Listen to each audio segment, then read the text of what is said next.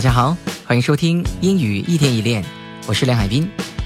今天为大家准备的单词是 copy，copy，c o p y。那这个单词呢是复制品、复印件、一本或者是一份这些意思。那复印件我们读一遍 copy，copy。好，比如说我会将这个报告的复印件寄给你的。这句话我们说一下英文，可以这样说：I'll send you a copy of the report. I'll send you a copy of the report. A copy 就是复印件的意思。Of the report 那个报告的复印件，我寄给你一份，right? I'll send you a copy of the report. 这个句子我相信是非常简单的。好，我们再读一遍：I'll send you a copy of the report.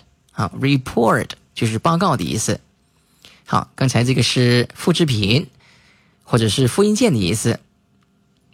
这本书两周之内销售了两千本，两千本可以说成 two thousand copies，two thousand copies。那么两周内销售了两千本，整一句话一起说一下：The book sold two thousand copies within two weeks. The book sold. Two thousand copies within two weeks. Two thousand copies，两千本。好，这个 copy 这个词呢，就是一本、两本的意思，它并不是复印件的意思。好了，记住了。The book sold two thousand copies within two weeks. Within, W-I-T-H-I-N 是在什么什么之内，两周之内就可以说成 within two weeks。好，这样说就可以了。 我们再说一句话，请把这一页呢给我复印十份。那么这个就复印件的意思，可以说成 Could I have ten copies of this page, please? Could I have ten copies of this page, please? Ten copies of this page，这一页纸我要十十个十份复印件，right? Ten copies of this page. Could I have ten copies of this page, please?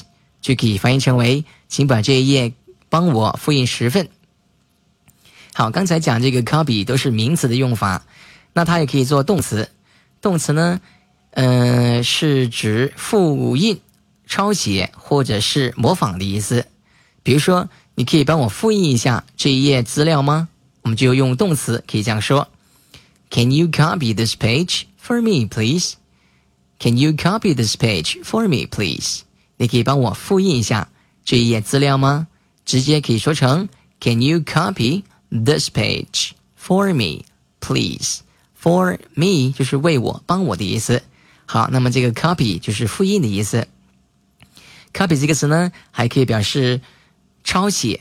比如说，老师叫我们把新的单词、新词、新单词抄五遍，可以说成 The teacher asked us to copy the new words five times. The teacher asked us to copy the new words five times. 老师叫我们把新单词抄五遍，五遍可以做成 five times. Time 这个词这里是可数名词，一次、两次的意思，表示次数的时候呢，time 这个词呢是可数的；表示时间的时候呢，它是不可数的。五次、五遍可以说成 five times. The teacher asked us to copy the new words five times，老师叫我们把新单词抄五遍。好，那么这个句子当中，copy 就是抄写的意思。copy 还可以表示用来，呃，表示模仿，模仿也可以用 copy 这个词。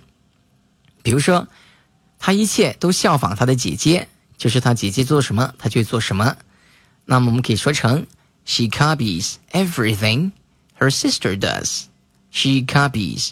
Everything her sister does, everything her sister does，就是她姐姐做的一切的事情，she copies 啊，她都来效仿，都来模仿。好，再说一遍，she copies everything her sister her sister does. She copies everything her sister does，这样就可以表示模仿的意思。copy，好。动词呢，可以表示复印、 抄写模仿都可以。